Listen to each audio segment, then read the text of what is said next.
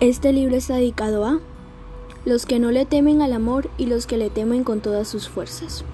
los que se sienten fuertes y los que aún no han reconocido su fuerza, los que se sienten diferentes y los que aman sentirse así,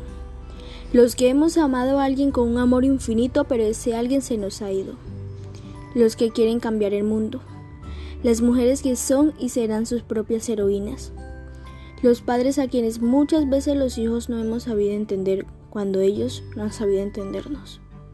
A nuestras versiones del pasado, que no tuvieron una historia como esta para sentirse acompañadas.